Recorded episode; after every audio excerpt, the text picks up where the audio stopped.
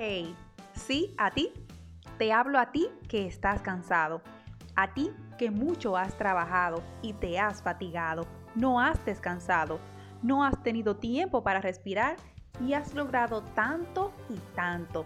A ti Dios te dice en Eclesiastés 4:6, más vale un puño lleno con descanso que ambos puños llenos con trabajo y aflicción de espíritu.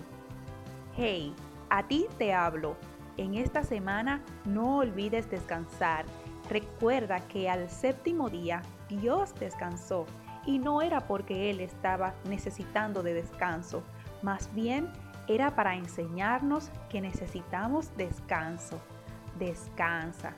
Te habla Ray y esto es voz que clama.